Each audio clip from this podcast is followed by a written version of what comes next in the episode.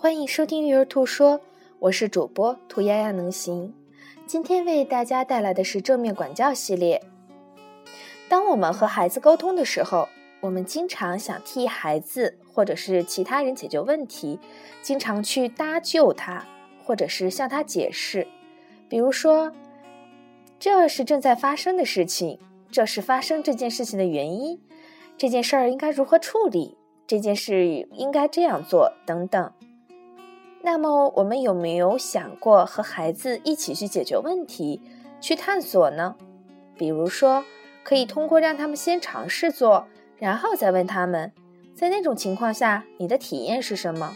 为什么那件事儿重要？你预备将来如何学以致用？与其直接给孩子这条鱼，不如给予他三点水这条探索的鱼。感谢你的收听。